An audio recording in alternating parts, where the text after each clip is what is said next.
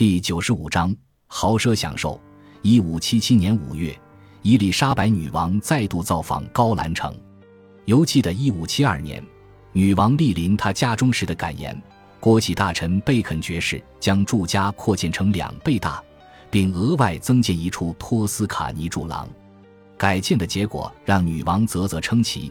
而且相当欣赏美丽的花园和贝肯爵士贵族般的居住享受。每一天用餐时，桌上都满满的点缀了各式各样的花花草草。女王陛下在这里住了五天，在果园的宴会厅中野餐，或是享用由伦敦快递过来、由十二位主厨准备的美食。尽管有清教性格的国玺大臣贝肯爵士认为这种宫廷飨宴是重罪恶。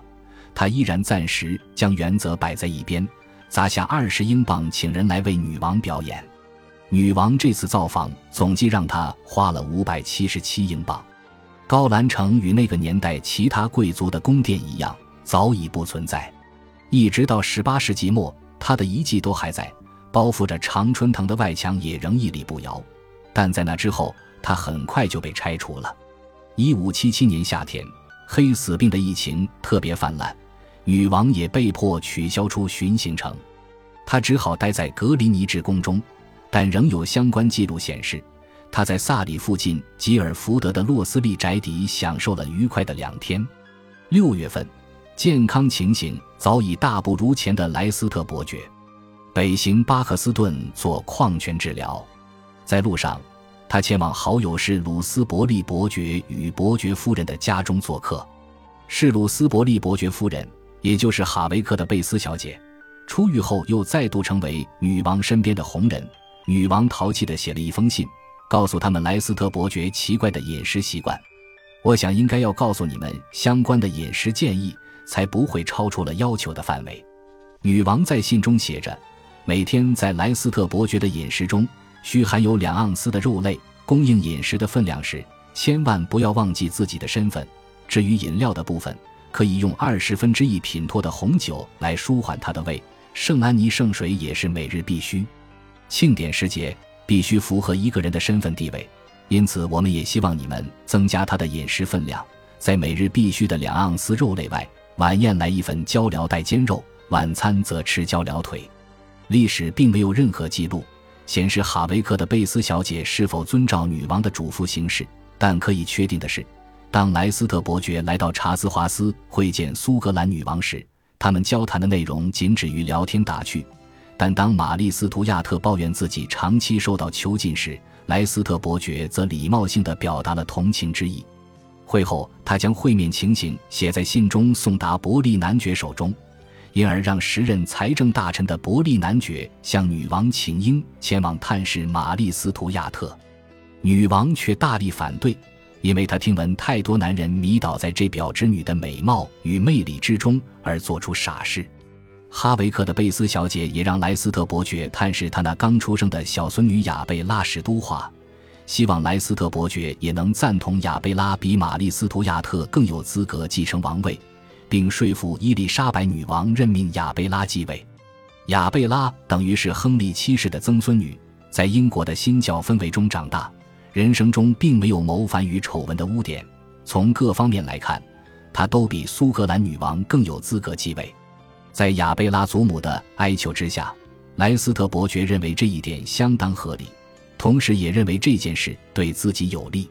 现在他已经听天由命，知道自己一生都不可能成为亲王，但若他的后代能坐上英国王权大位，他也将有利可图。想到这里，他向贝斯小姐提议。让他的孙女与他的私生子成亲，而贝斯小姐眼见莱斯特伯爵庞大的影响力与在宫中的人脉，能为家族带来相当大的利益，因此欣然接受了。伊丽莎白时期是大发现与地理扩增的年代，在伊丽莎白女王继位的前一个世纪里，西班牙在美洲与东印度群岛建立了广大的殖民地，葡萄牙则占据了大部分的非洲地区与现在的巴西。新的贸易路线带来新的市场，也有了劫掠的新契机。当时也有不少英国武装民船受不了探险与打劫的诱惑，展开了海上冒险追寻财富、英国货物的新市场，对抗西班牙势力，并以女王之名寻找新的殖民地。这一类的亡命分子包括弗朗西斯·德瑞克，他是一位德文郡海洋探险家，在一五七二年五月二十四日从普利茅斯出发前往新大陆。他最主要的目的就是从西班牙手上夺过主导权。毕竟之前西班牙曾攻击骚扰过他的船舰。十五个月后，他从美国带回许多从西班牙船舰掠夺而来的宝藏。这已经不是英国武装民船第一次掠夺西班牙的宝物了，但却是量最大的一次。德瑞克的战利品与精彩的探险故事，很快就传到女王的耳中。一想到德瑞克劫掠的行为让菲利普国王气得跳脚的样子，女王就开心不已。当然，德瑞克英勇的行为也吸引了他。一夜之间，他就变成了英国的名人，西班牙的恶人。西班牙人称他为埃尔德瑞克。恶龙的意思，西班牙方面自然对伊丽莎白女王提出抗议，但他却使出模棱两可的怀柔政策，表现出关心的模样，但却任凭这种劫掠事件继续发生，并从中获益。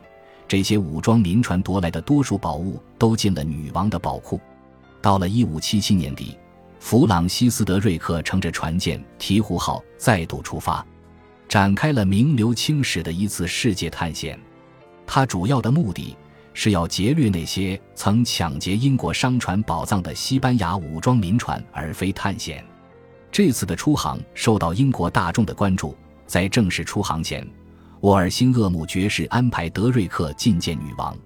德瑞克，女王热情地招呼他：“你让我可以报复西班牙国王这个小偷带来的伤害。”德瑞克表示，其中最有效的方法就是直接劫掠菲利普国王的船。以及西班牙在东印度群岛的殖民地，伊丽莎白女王满心欢喜地同意了。不过，在这艘船出港之前，都不要告诉伯利男爵这个消息，因为他总是主张不要再刺激西班牙。根据德瑞克表示，女王投资了一千马克，其他的支持者还包括莱斯特伯爵、沃尔辛厄姆爵士和海登爵士。在德瑞克出发前，皇室派遣的信差带上女王亲送的礼物。一个刺绣的船长帽，并在致赠给德瑞克的丝质围巾上亲手绣上“愿神引领汝，保护汝到最终”。另外，摩顿伯爵在苏格兰的摄政王生涯于1578年3月戛然而止。苏格兰贵族策划了一场政变，推翻了他，也让将近12岁的詹姆士六世展开了正式执政的生涯。4月4日，玛丽·斯图亚特的丈夫波斯威尔侯爵逝世。自1567年他逃离苏格兰后，就一直被关在丹麦的德拉索尔姆城堡地牢中，因陷入狂暴而被锁在一根柱子上。